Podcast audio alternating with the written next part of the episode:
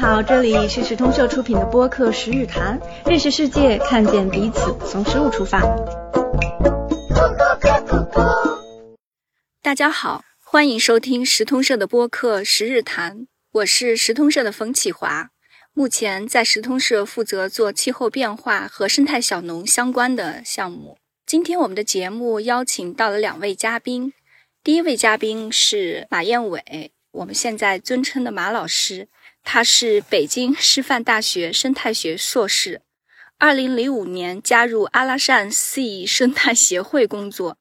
离职后在阿拉善定居，并创办致良田生态农场。也就是说，他从一个关注治沙的公益机构的行动者，转变为一个在沙漠的边缘从事生态农业的新农人。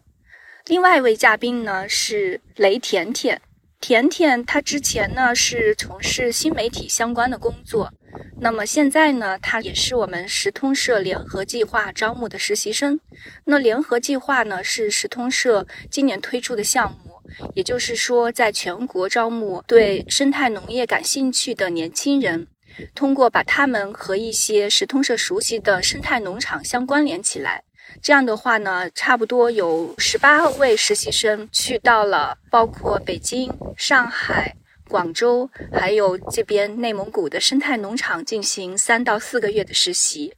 下面我们也请两位嘉宾给大家打声招呼吧。啊，大家好，我是阿拉善生态农场的马彦伟，然后我现在在腾格里沙漠的腹地啊，一个叫查干湖的地方，然后在这里树下和大家聊天。大家好，我是雷甜甜，然后我是石通社联合计划的实习生，在那个这两田农场待了四个月。嗯，是这样的，为什么我们三个人现在能够在腾格里沙漠的这样的一棵大树下？据说也是在当地比较神圣的一棵树，几百年的一棵树。对，那我们面对前面的，实际上是一个湖泊。那为什么我们三个人 现在能够在这个大树下聊天呢？其实有时候觉得缘分是很奇妙的。比如说我吧，我是去年九月参加了这个自然之友的玲珑计划第一期。那么我做的这个项目呢，是关于气候变化和生态小农的调研。这个调研也得到了时通社的支持。那么今天我们来，是因为自然之友玲珑计划在组织第二期玲珑计划的一个结业仪式，在仪式最后的时刻，我们来到沙漠的中心，也是想看一看这个生态环境，也是想启发我们这些所谓的未来的气候变化的行动者，呃，能够指导我们下一步的思考或者行动吧。那么刚好我们这一期来参访的农场就是马燕伟马老师的致良田的农场。那恰好呢，甜甜呢，她又是时通社联合计划的实习生，所以非常巧妙的，我们三个人就在这样的一个行程中相遇，就这样的坐在这么一棵很舒适的大树下来一起畅谈一些关于沙漠啊、气候变化、生态农业啊一些相关的话题。呃，马老师，我记得好像你那天给我们这些所有的自然之友玲珑计划的。伙伴们介绍的时候，你有说过，应该是在十八年前，二零零四年，你第一次来到沙漠啊。对我，你当时说这是你人生中的一个转折点，你能再描述一下你第一次到沙漠的情况吗？我二零零四年的时候也是误打误撞、机缘巧合，其实就是参加一个机构，就是我后来工作那家叫 S.E 的一家环保组织，他们在准备还没有成立，所以要招一个有生态学背景的志愿者到沙漠里。去志愿工作一个月，然后就投了简历，很快就来到沙漠里，在那个沙漠的也是中间完全一点希望没有的地方待了一个月。嗯，那个月我觉得确实让自己其实会影响我后来的一些人生选择。那个时候第一次进到沙漠，然后一个人在里面做了很多很多的具体的事儿啊，也感觉。这个环境还是跟想象不一样，就沙漠还是很美的。那个我们现在也是，就是我们一直刚才说在树下，其实这树下前面就是一个比较大的一个湖和绿洲，然后背景就是沙漠，所以你看有背景的蓝天、黄沙，然后有很大的一片绿地，然后这边又有一一大棵可能有四百多年的一棵老大柳树。对，我看这个柳树上面好像有六七个鸟窝，所以我们现在能看见。不管是树上听见鸟的声音，还是面前的这个湖泊，都时不时会有一些鸟 出现。嗯，对啊，刚才我就飞了好几波那个大雁还是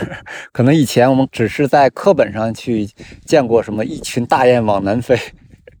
但是在这儿我就是坐在这儿一会儿，我觉得已经飞过去三群那个燕子了。啊，甜甜应该今天是第几次跟我们进沙漠了？甜甜因为来我们农场做实习生，最近几个月，我们农场其实除了做生态农业之外，其实每年的尤其夏天啊，有有很多的全国各地的来的一些研学的活动。所以甜甜这边最近几个月一直在帮忙协助我们做很多的研学的活动，你还记着吗？应该是第五次或者第六次吧。我印象中应该第六次。常来常新，每次都很爱。那这六次你看到的景观有变化吗？我的眼里只有沙子。刚在路上还在说呢，就是我们应该六月底的时候，甜甜第一次来沙漠。来之前，他就在农场就不停的问说：“哎，我什么时候能进到沙漠呀？”后来谁说说？你放心，有你去的。所以今天已经。哎，马老师，我能插一句吗？就是我们现在这个位置离你那个农场有多远啊？嗯，离我们农场大概有五十几公里。哦，其实也还好，还好，特别远。对，五十几公里，但是我们已经是在腾里沙漠的，因为我们农场再再走五公里就是沙漠了。因为现在新修的这条川沙公路来沙漠会很方便。那其实以前来到这儿至少开上两三个小时的车了。这很有意思啊，就这个跟我们的农场是一个村。嗯，是一我们村比较大。你说这个沙漠，我们看的这个绿洲跟你那个农场是一个村是吗？特莫图嘎查。对，其实，在来马老师家农场之前，我当时特别不解啊，因为其实一八年石通社也写过你在沙漠中种蜜瓜的那篇文章，好像。哦，那时候在石通社做了一期分享，我记着。是的，是的，我是来之前复习了一下，就是。看说你当时有一千亩地，然后只种了一百六十亩，我还在想，嗯，一千亩，估计他这个也是精打细算的，是不是想慢慢的在不断的开发呢？后来我才知道，一千亩原来是一百六十亩是可耕作的，那剩下的实际上就是荒地，是吧？嗯，对我们，呃，农场的中间地势低一点的，会有一点可耕种的土地，然后两边。都是稍微高一点的，对，就是我们叫荒漠草原的一种地貌，对它土质是沙子，但是两边其实会长很多的一些植被，包括一些灌木的沙漠生长那种。对，包括我们那个吃饭的时候吃那个沙葱啊，对，我农场沙葱比较多。对，很漂亮。其实沙葱就是那种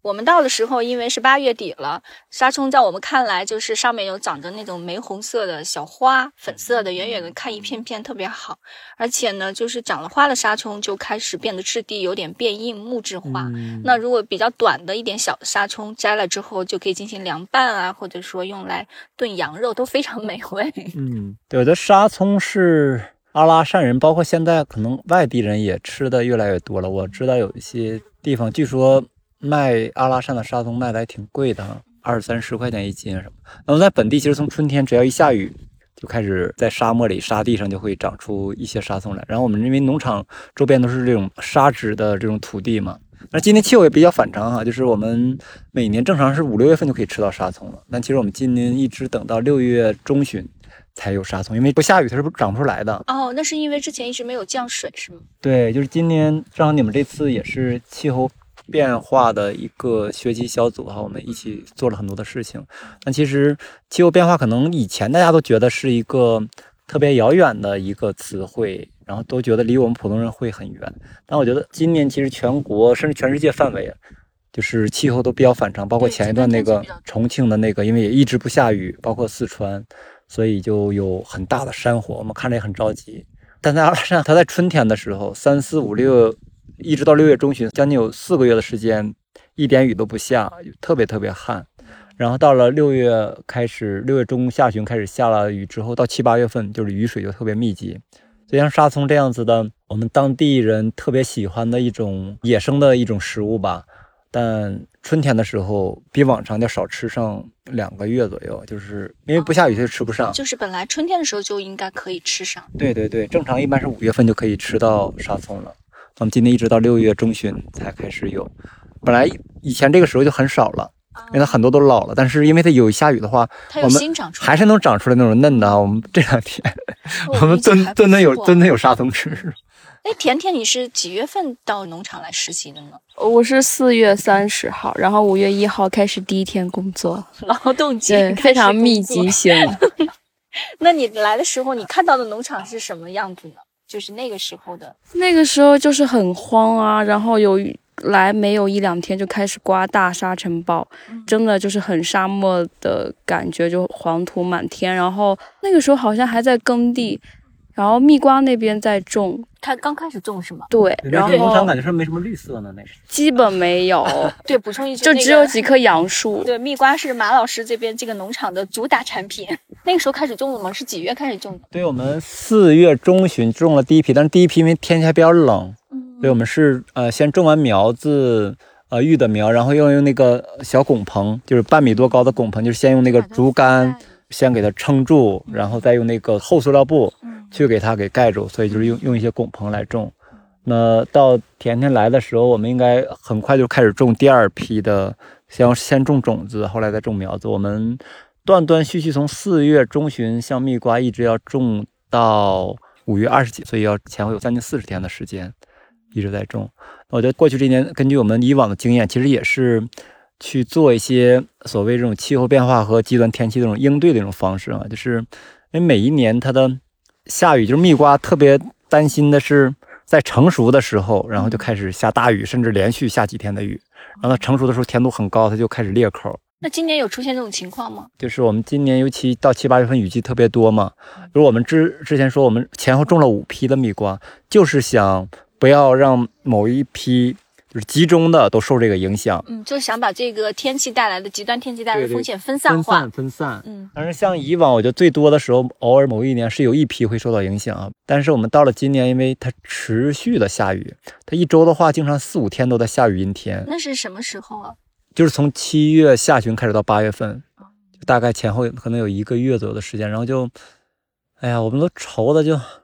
所以我们像以往基本上就会有一批受到影响比较大嘛。我们今年其实不止一批，我们最后一批几乎没什么产量，都在地里面就没有怎么摘。然后它的上一批倒数第二批受的影响也挺大的，其实产量就很低，就是是能采摘一些，但是有一些很多熟的时候没法摘下来的，就是大片大片的裂口在地里了。然后到了最后一批，因为它是持续的下雨阴天，然后我们摘了之后，那些瓜的品质很不稳定，就是有一些就甚至不太甜啊，因为它持续的在有雨天的时候就开始容易生病，甚至发霉。就是本来我们正常的蜜瓜摘下来可以放上一个多月以上，那我们现在因为雨天太多了，所以病菌也比较多，可能就放个十几天就会坏掉了。所以我们最后一批瓜几乎就没有卖，然后倒数第二批有将近有一半以上的损失。这样的一批瓜大概有多少斤呢？哎呀，你其实其实挺多的，一共种了八十五亩。对我们最后一批将近有十八亩左右，呃，要到两万多斤，其实还不少呢。哦，其实挺多的，对，损失损失还是挺大的。对，没有办法，那这个所以气候变化这个事情，它不是说呃越来越。热或者越来越怎么样？它我觉得很大的一点就是极端气候的出现的频率越来越高。可能这种天气可能以前有可能是几十年出现一次，但我估计未来可能每隔几年就会出现一次。然后另外一个特点呢，就是不同的地方变化也很大，就特别奇怪。你看，像南方，包括前一段去西安。西安也不很长时间不下雨，四川也很长时间不下雨。对对，我们去广东、广西调研的时候也是，就是他们五月份到六月份下了一个半月的雨，七月份就从比如说七月初到七月底就一点雨都没有下，所以当地的农户就开玩笑，这个下雨也包月，这个干旱也包月。但其实马老师啊，就是从直观上的来说，因为我也是第一次到达这种沙漠或者靠近半荒漠的这样的地方。从直观上来，我会觉得，哎，这边看见的绿色植物比我想象的会多。包括今天进这个沙漠，也会看到我们今天路上还看见一个特别有趣，一个小葵花籽被一个小芽顶上来，就感觉像是刚刚长出来的。嗯，来的时候你也说我们运气还不错，因为可能之前下了一点点雨，所以在沙子底下土地比较硬化，所以走起来呢也没有平时在沙漠那么困难。那你觉得呢？比如说，如果这些降雨都集中在七八月份，它具体会？给其他的事情带来什么影响呢？再简单介绍背景啊，今天我们是有二十几个小伙伴，我们是在腾里沙漠，我们有本来安排了一个五公里的沙漠徒步，这个正常的时候我们应该是走两个半小时的时间啊，就以往的经验。那今天因为前两天连续下了几天雨，就是整个沙漠特别硬，所以走路走起来特别。特别快，对，有些地方我觉得就像平地一样走的，就像平地一样，因为沙子也不不会陷进去。另外也不热，今天其实到八月底了，所以就是我们大概一个半小时多一点，好像就就就走进来了。那另外在途中，因为我们有几个我们玲珑计划里的几个小伙伴，他们应该是三年前来过，有三个人，他们对这个沙漠还有一些印象，走的同一条路线。我们也路上也在聊天，就是很多地方，就是它以前是比较矮的地方，有些绿洲哈，它地下水比较浅，所以会有些植物。你看现在我们对面看那个山坡上，它就会下完雨之后，其实那个地方地下水是几乎几乎上不去的。对，照理来说，地下水就是应该在我们这个湖泊这个位置。那就是那个沙丘的侧面上，其实离地面可能有将近二十几米的海拔高度的时候，它也会有很多的呃小小的绿色，而且看着那种小沙米。都是刚长出来十几天，也就，也就是因为雨水多，它的植物会长得多一点。对，沙米是这边比较常见的沙漠植物。我发现这边好多植物前面都有个沙字。对，沙米是它一年生的，所以它那个种子它带刺，然后到秋天的时候就会有那种像小米那种小颗粒，但是完全是野生的。我们本地人有的会采一些，就是。沙米很多的，下面铺一层布，然后用那个棒子一打的话，那个米粒儿就掉下来了，收集起来。他们也会用它做一些凉粉，甚至做一些我们本地的叫沙米调和，甚至也可以把它做成炒米去喝奶茶的时候用。以往我觉得没有这么多，这次就是遍地的都是。它可能种子现在这么深的沙漠里面也很少人去采集，所以就它的种子可能风刮的话会刮到很多的沙子里，只要一有雨水的时候。它就会长出来了。沙漠变化还是很大的。对你六月份来的时候的植物，难道你到现在为止只有沙子吗？我觉得满眼还是挺多绿色的。对，就是包括我来沙漠或者去贺兰山，我就觉得每进一次都会比以前更绿一点。因为刚开始，尤其是第一次去的沙漠那个路线更荒一点。然后路，然后第一次见到绿洲的时候，我的天呐，就感觉从书本里面走出来的，特别惊喜。然后。反正就是明显的农场也是旁边那个，呃，荒漠那块也变绿了。甜甜是这两个多月哈，在这个沙漠里面，第一次是六月底嘛，现在是八月底了。因为雨水是集中在这段时间，还是看到蛮大的变化。那农场呢，就是我也挺好奇的，就是就刚来的时候确实是一点绿色没有，然后慢慢的我们一点一点去种植，然后变绿，后来。我们的瓜果蔬菜最早的应该吃到的黄瓜是吧？然后开始有各各种的蔬菜，包括蜜瓜这些的。就是你整个都经历了整个过程吗？前后有什么不一样的那种感觉吗？其实我也拍了很多照片，但是我觉得如果从照片里面刚开始的黄色，然后到工人在开始下地种地，然后到现在瓜还是绿色，然后到丰收，就是我就觉得很欣慰的一个状态，然后也是一个很收获的状态，就是。呃，刚开始的时候，我真的觉得就被流放了，太慌了。就我想到了苏轼，错误的选择。对，我想到了 古代流放边疆，也就这样吧。第一天晚上来的时候，就是睡觉的时候也都是沙子，刮沙尘暴也是沙子。但是我后来也习惯了这里，然后再一个就是好开心，因为自己就是参与了种菜，然后要去给地里除草，除完草又给他们就是。绑那个架子，然后给西红柿去打那个条，每天有有事没事就去菜园子去看西红柿咋还没红，什么时候红。辣椒什么时候能吃？茄子可以吃了，哇，好开心！就是就是你全程参与的那种过程，非常的有，就感觉你跟你的菜园子有很多链接，包括香草园也是。哎，我记得以前我好像看过你的简介，就是来食通社，就是参加联合计划之前，似乎说过你是一个美食爱好者。那你来了之后，你吃上用自己亲自种的菜，然后做出来的食物，你是一个什么感受呢？对，甜甜特别爱做各种好吃的，甜甜负责给我们改善一下伙。是 哦，你说到南瓜饼，就是很豪横啊！我想去做南瓜饼，我就端个盆儿，我就去那地里，我想挑哪个我挑哪个，好多的。想吃谁就吃谁。对，然后就是你吃玉米，你今天掰了一桶不够，明天还有一桶，然后你就煮一锅，然后每人一根，一根不够吃两根。最早我记着，我们因为黄瓜是地里面最早能吃的嘛，那时候开始黄瓜接的时候还挺多的，田队负责摘完黄瓜，每个人。有指标的，每个人必须要吃两根，吃不了两根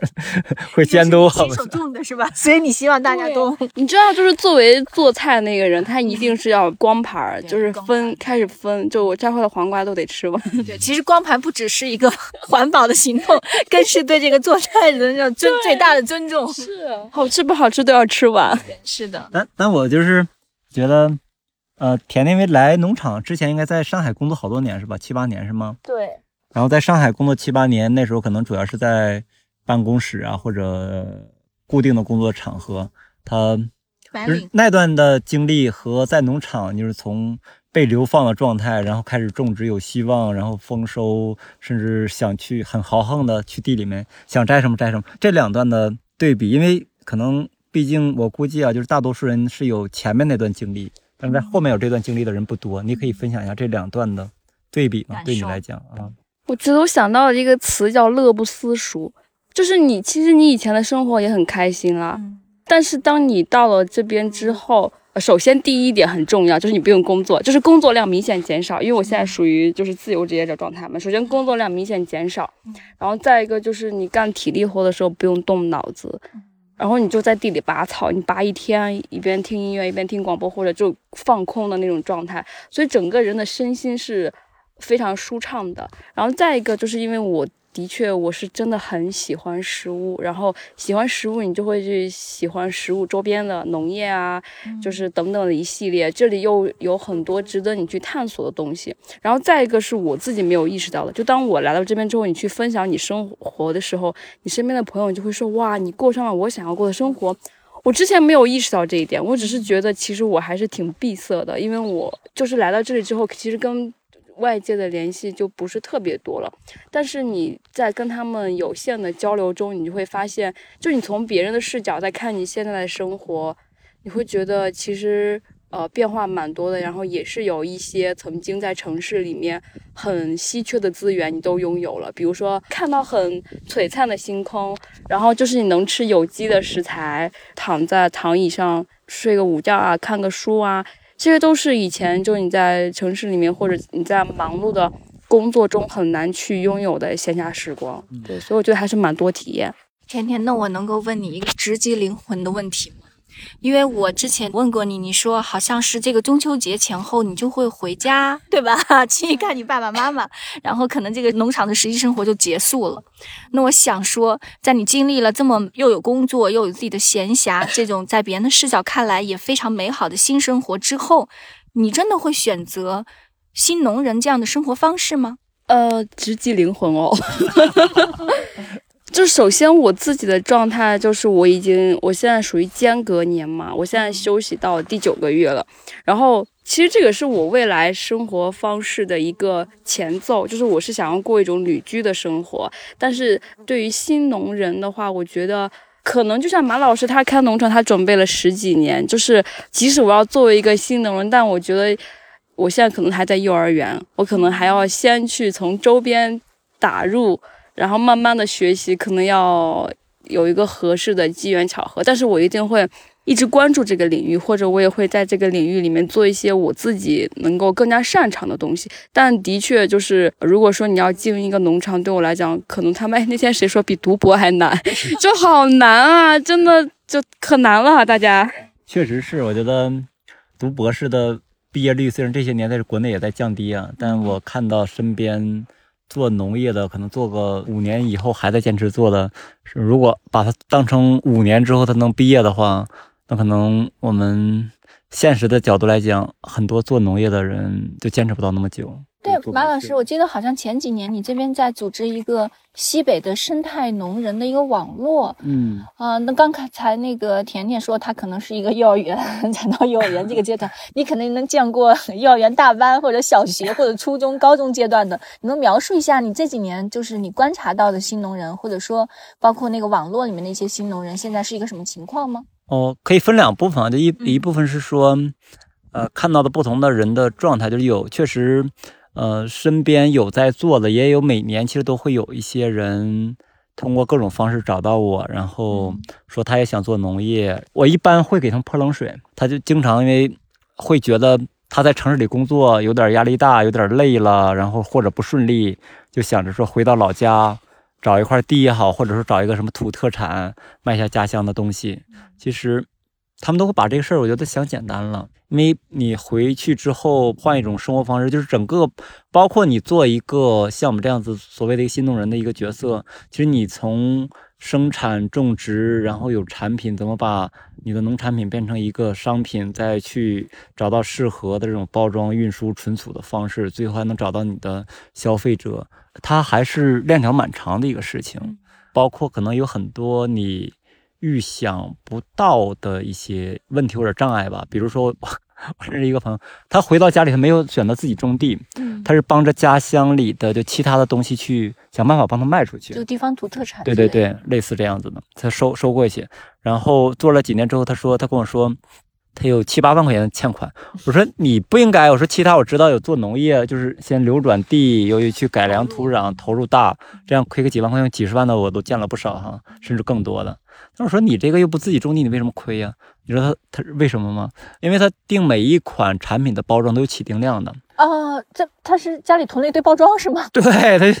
家里边库房里堆了各种的包，就是每上一款产品，他都要至少是要先订一千个以上，否则你人家没没办法给你印，是吗？而不同的产品的包装不一样，比如他卖个枣是一种包装，卖枸杞是一种包装，所以每次订一批包装，他后来钱不够，他每次都找到一个产品都觉得比较乐观，但其实订完包装，你这个产品卖不多少，销量没有那么大，不大，他想象那么你可以卖不大的话，你可以说原料你可以少收购一点都没问题，但是你的包装你要先印好，你不能只是用一些什么通用的盒子，那也不太好看可能。所以他说，他就家里面堆了各种的包装，还印着他们，他还找人设计了什么 logo 啊，什么起了名字，确实是，呃，很多的你不亲自去做个两三年的话，很多的沟沟坎坎你是感觉不到的。对，可能你叫什么奋不顾身扎进去的时候，就发现那个坑，你都一开始都没想到是哪，在哪个地方，不知道在哪就掉进去了。这其实我也是，我觉得我还算好哈，第一个。我足够理性，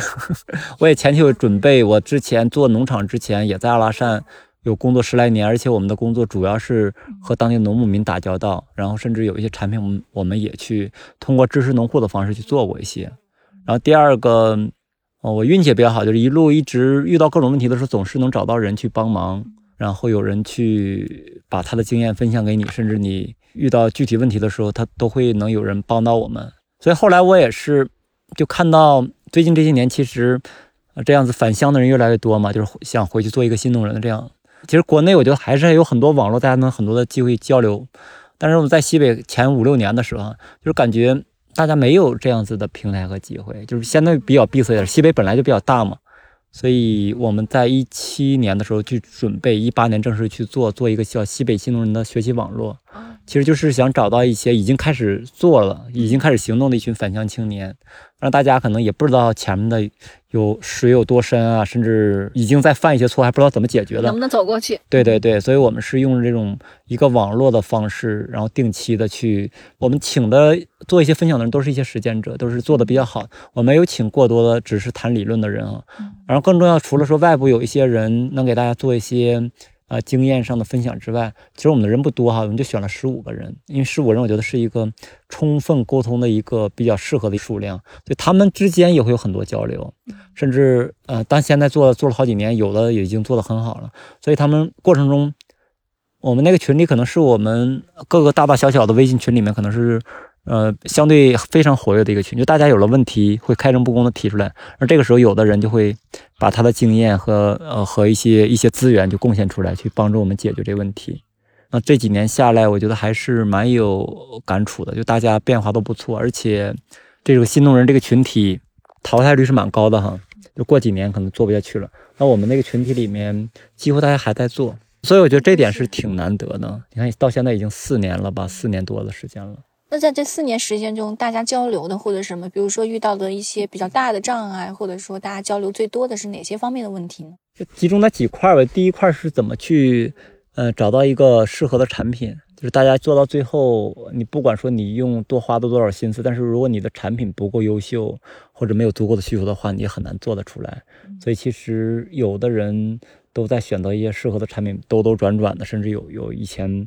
做的不合适的，然后通过我们这种交流，大家看的多了，见的多了，也开始能找到自己的一些主要的方向产品。我觉得这一块聊的会多一点，尤其一些加工产品要注意的什么什么事项，然后去哪儿加工，大家怎么能给提供一些新的信息啊？就这块是还是挺多的。然后第二块讨论的就关于市场的方面，就大家怎么去销售的问题啊，甚至为了销售。用什么包装就是特别有意思。我们那群里面，经常谁又今天新做一款包装，然后别人可能给他设计两三版就发进去，大家七嘴八舌，觉得哪个好哪个好。还蛮多的，包括他的呃销售通过哪些形式，怎么销售，甚至他为了销售的包装升级，怎么怎么做了哪些的改变，其实都会在群里聊很多，聊得挺深的，甚至很多的时候别人会给一些意见。另外一块，其实大家不只是聊我们做的事情，大家比较熟了嘛，这么多年都是一群很好的朋友，所以可能生活方面上有一些困扰啊，甚至还聊到一个 很头疼的问题，是经常聊啥吗？他们聊钱的问题，他们经常对对对，就是赚钱了嘛。赚钱不，甚至经常有的时候就就谈，哎呀，我我的债务还剩多少？我觉得现在还好哈，前两年我都愁说你们这个风气也太不好了，就是每个人都经常就比一比谁的负债多了，你知道吗？就有的时候虽然大家笑着在聊，但其实我能看到背后那种艰辛。其实这两年我觉得很很好，就很多人就感觉会从那种低谷里开始走出来，然后虽然有的还在欠着那人的债，应该是今年已经谈了，我们今年又还了多少债。还剩多少多少的，其实在减少。然后有一些明显能感觉到他们找到一些点的话，然后又找到一些外部的机缘，去让他们的做的事情在快速的扩大。嗯，所以还是整体上比较正向的一个群体吧。就大家在这种可能不太好的环境下，大家都在绝大多数的都在往上走。嗯，那你能再说一下你这个农场吗？没有，我们一五年正式开始。对哦，对，一四年租的地。一四年对，先简单做点实验。对，嗯，那你 你这边的这个运营情况、投入情况，包括什么时候能够说能够持平了这样的？现在又是一个什么样的状况？能了解一下吗？嗯，我觉得我们我们农场，觉得第一个算是比较幸运的吧，就是它从开始做，我们前五年其实一直在亏损。亏的还挺多的，最多的时候到将近小一百万的程度。但是比较好的一点就是，就一路过来就最难的是，其实我们自己也没那么多钱啊，地都种不下去，没钱种地的时候，一直能遇到找到适合的人去帮忙去支持，然后甚至他们愿意把钱拿出来给我们用，不管是用借款的方式啊，还是用投资的方式啊，就都会有，甚至用一些。会员的储值预售的方式，其实最多的我们都有一开始就是直接给我们一万块钱的，然后未来五年我们再陆续给他们发产品，所以就这样的人，就是我也不知道，就是能遇到很多，其实还是很幸运吧。然后另外一面刚才也说，就是我们它相对比较平衡一点，就是我们一方面也没有特别就是容易自满自足哈，就是觉得我们到现在很舒服就可以了，我们还是希望每年都会有一些新的变化，然后我们。在未来也有一个比较大的一个规划和愿景，但过程中呢，可能跟我也有关，就是相对佛系一点，就是也没有那么追求所谓的各种的指标、指数、KPI，所以呃，有的时候也会节奏适当的放慢一点。是什么时候达到这个，比如说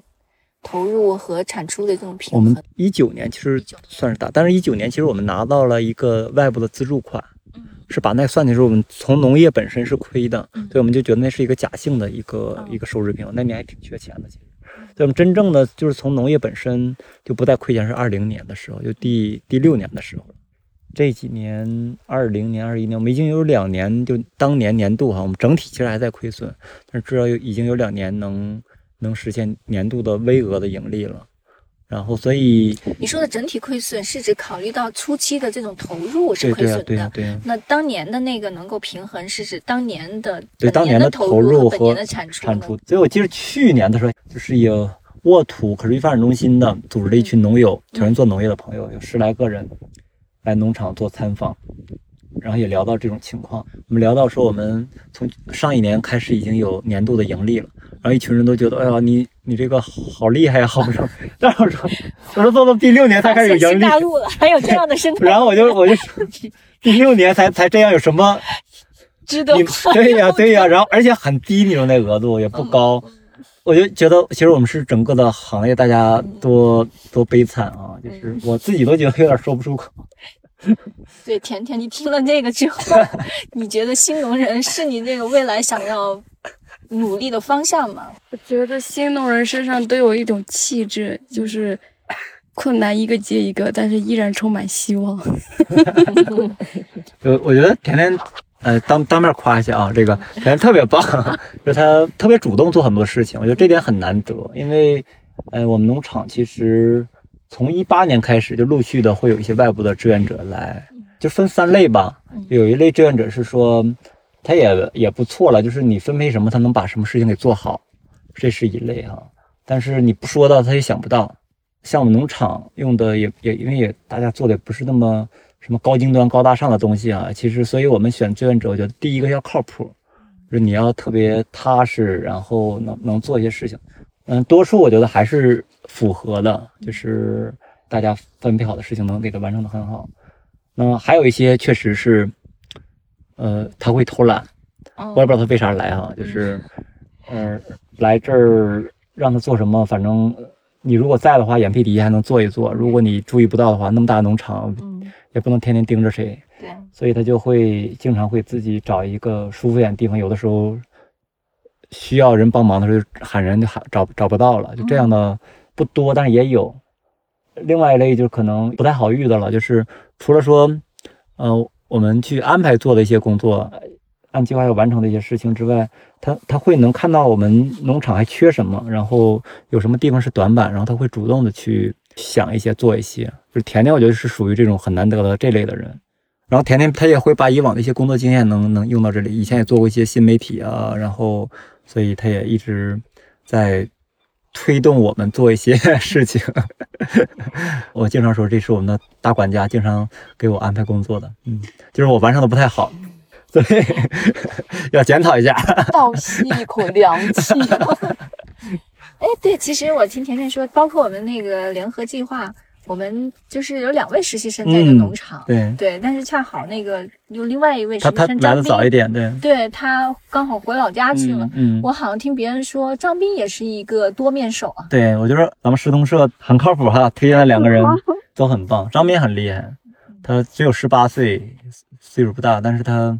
呃知道东西也多，也特别踏实能干，也特别棒的一个小伙子。我听说他在你们农场还扮演了兽医的角色。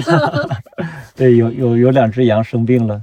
他以前他家里面有过养养，对，有有养羊，然后他知道可能要给他们买点什么药啊，怎么去打针啊什么的。哎，对我觉得这这么大的十八岁刚来的时候还没满十八岁啊，我们甚至开玩笑觉得未成年。嗯，对，有点风险。对，他可能就是读书，就是比如高二吧，应该就就不读了，然后去食物学堂读了一年。嗯，我是能感觉到其实。这样子的孩子从小有很多的呃实践经历的，虽然他可能不是说非要读什么大学，但他的综合能力确实很强。所以后来我们农场也来了一些大学生啊什么的，有一些还是交给他说让他去帮着带一带，就指导指导别人。所以我的感觉可能未来这个时代也快来了，就是我们不是说谁的学历有多高怎么怎么样，其实没用的。尤其到了现实中，像我们在在农场里面，你你要么你的。呃，很能吃苦生产的，有一些经验，知道什么时候该做什么。要么你有非常灵活的，知道怎么把我们的产品能卖出去，或者用什么方式能把它设计的更漂亮、更更有吸引力。就是你一定要一技之长。所以其实我们的要么在生产端，要么在市场销售。对对对啊，就是你一定是最好是都有。那那很难。所以其实像我们农场招志愿者，我们自己也招志愿者。我们招志愿者，其实报名的人还挺多的。我不知道为什么农场突然间有吸引力了，开始。现在应该是下午快五点的这个时间了吧？我觉得看对面那个沙丘上特别好看哎。嗯，对，今天的云比较多，所以有光的地方，对，有白云落下去的阴影，然后有光亮的地方。嗯，对。但我刚才有点奇怪，因为我们满眼看见这么多绿色，可是我刚才仿佛听你说了一句，就是面前的这个湖水，你感觉事实上是它离我们这个大树的距离是变得更远了。对，我说今年。算是我第五年吧，连续来这个湖泊，而且每年都不止来一次。嗯，但是明显一年会比一年这个水位在下降。其实这我还挺挺担忧的。对，为什么我们直观上觉得好像七八月份的降水多了，我们看到了绿色也多了，可是这个湖泊的水位还是在持续的下降呢？我觉得一方面是我们只是七八月份这个雨稍微多一点了，其实。那你想一下，就是再多的话能多多少？嗯，我们全年才两百毫米的降雨量，那这一段下雨可能也就一百多毫米，一百四五十毫米了不得了，累计的。那一百四五十毫米这一个月的话，就十十几毫米嘛，它也没有多高。然后另外一个，我们这里的蒸发量还是蛮大的，不是之前也跟你们说，就是那个潜潜在的蒸发量三千毫米，就三米。所以它其实一方面春天比较旱，跟气候有关；另外一个。我的判断，它的地下水补给应该也是在减少。这边主要还是靠地下水的补给。从贺兰山，就是贺兰山大概离这里能有七八十公里的距离，然后它要从山上的雨水、雪水融化变成贺兰山的，通过森林变成贺兰山的地下水之后，它从地下水从从东到西，从高到低，然后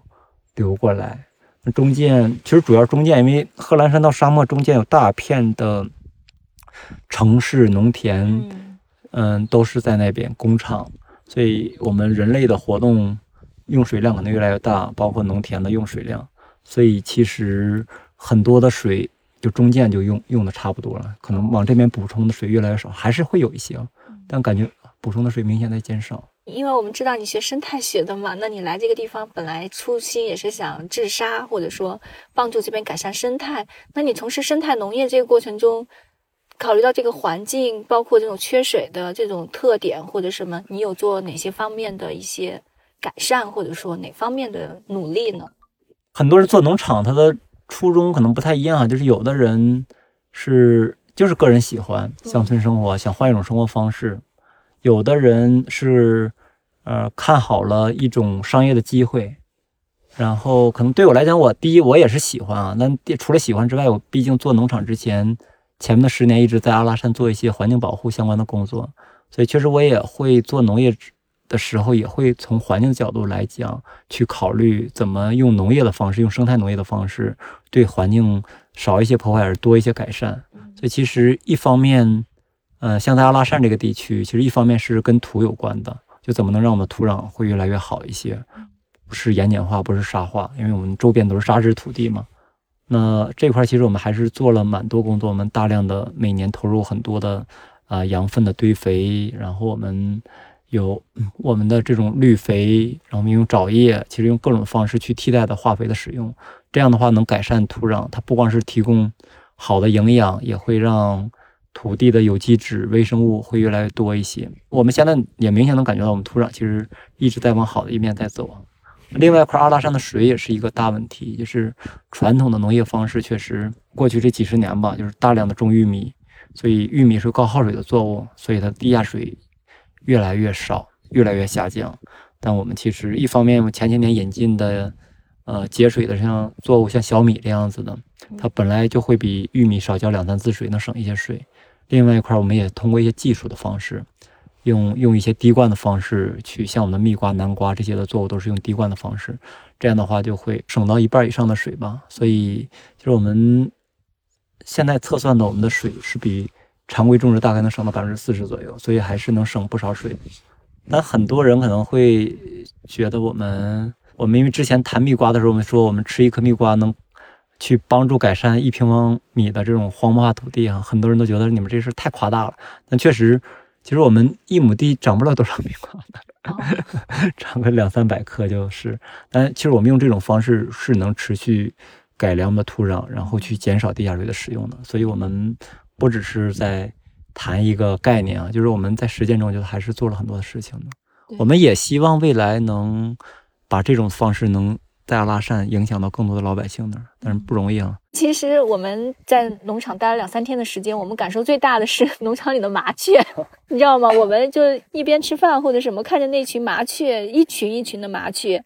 在农场飞来飞去的时候，我们都觉得这 麻雀是最幸福的麻雀，因为它们吃着你家农场种的这个生态小米，然后呢，有时候还去水渠中戏个水，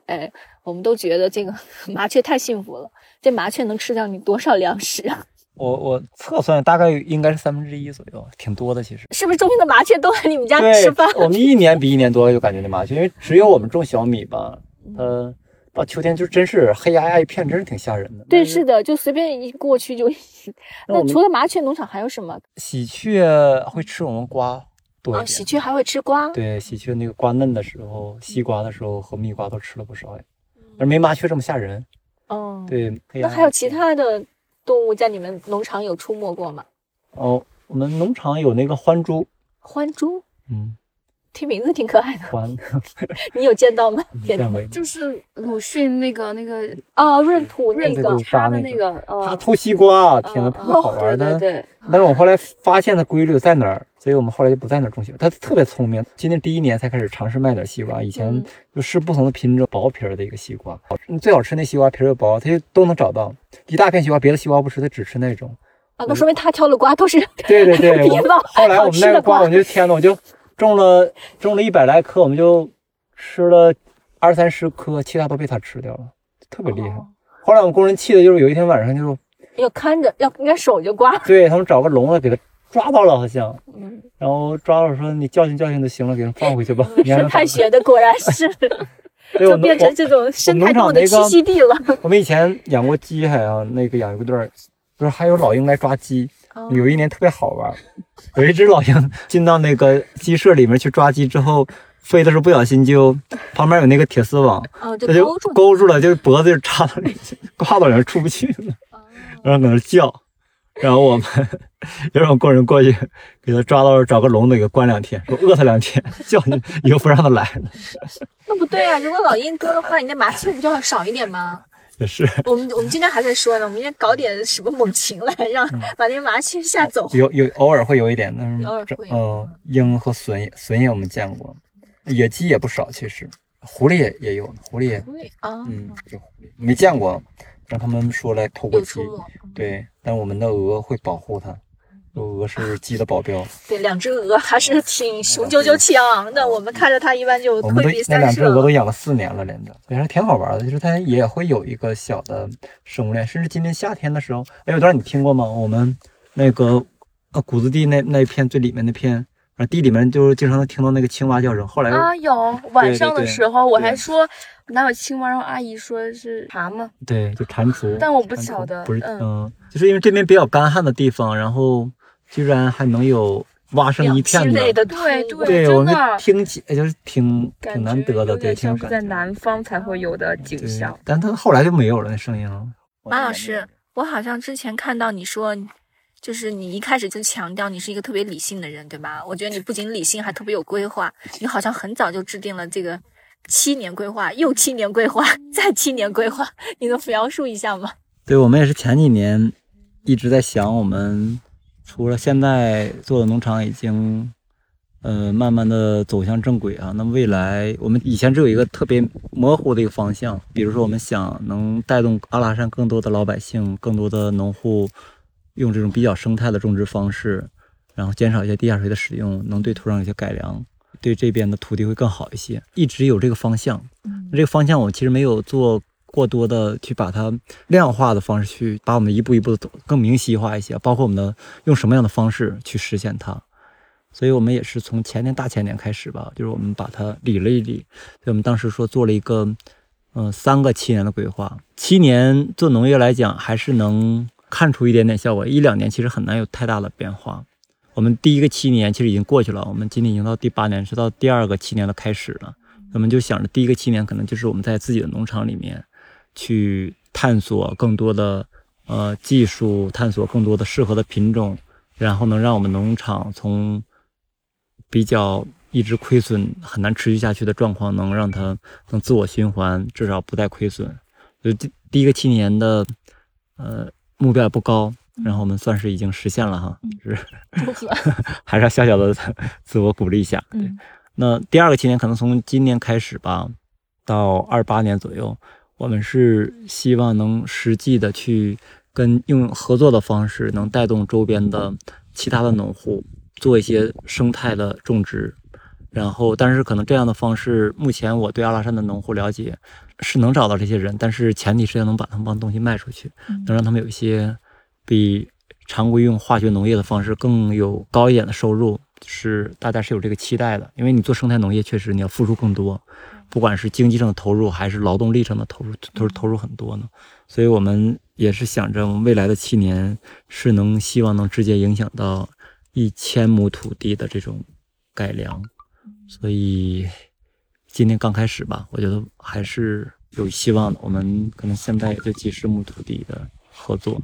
但是我觉得接下来其实我们把这个再细化到每一年，甚至每一年我们用什么样的方式，包括其实我们要用消费去倒推生产，我们一定要有充分的大家能把这些东西有人去消费，有人去购买的话，我们才能在前端带动老百姓去种植更多。那到最后的七年，可能到二九年吧，开始到三五年，对我们我们有个二零三五年计划，我们希望到那个时候。我们就可以用我们的我们的这种方式，我们的技术其实就不是说直接要帮他卖产品的方式了，我们就可以影响更多的农户，更多的呃，甚至一些政府的，所以这样的话就会带动这些大一点的可能合作社呀、公司啊，甚至农业公司，甚至一些政府部门，让他们去改变他们的种植的方式。但那块儿我们就不是说用帮他们卖产品的方式，他们可能自己有方式、有渠道去找他们的销路。然后我们是希望在那个时候能影响到一万亩就不错了，所以我目标也不是很高，所以我还定了一个自己稍微努努力就能实现的，别够不着的一个目标，就是未来还有嗯十三四年吧。如果这个实现了之后，我就觉得我就可以到了退休的时候了，然后我就自己去找一块地。我的最理想方式其实我是找个两三亩地，就是不要把它当成一种呃事业或者工作，我就是变成了一种生活的。要自己照顾两三亩地是种点吃的，种点花，种点不用再去找人了。我也不不要考考虑把东西卖出去啊，我就自己自己对身边分享一点朋友啊，自己种着吃一点啊。对，可能这种方式我觉得那那种是我比较适合小规模。对我适合，我是想着未来十几年之后退休生活。对对对，我已经把我的退休生活都规划好了。我才发现我爷爷就是这样的，嗯，就我很小的时候，他就有一块我们叫实验田，嗯，就是我们是在北方，但他竟然有，他在里面种荷花，然后他就是李子、桃子、苹果，只要他想吃的，嗯，就他什么都有。那天我跟赵大哥聊天，他说，呃，就是国内有很多就是传统的农人，他们不知道那叫普门，他也不知道什么叫做生态农业，但他们就一直在。这种实践中去履行这个东西，对他们不一定属于任何一个门派，对我影响也很大。我就印象中就有那么一块地，就是很丰富，然后就是你自己去打理，你很多精力都投入在这个里面，用自然的方式去经营、去种植、去实践。对，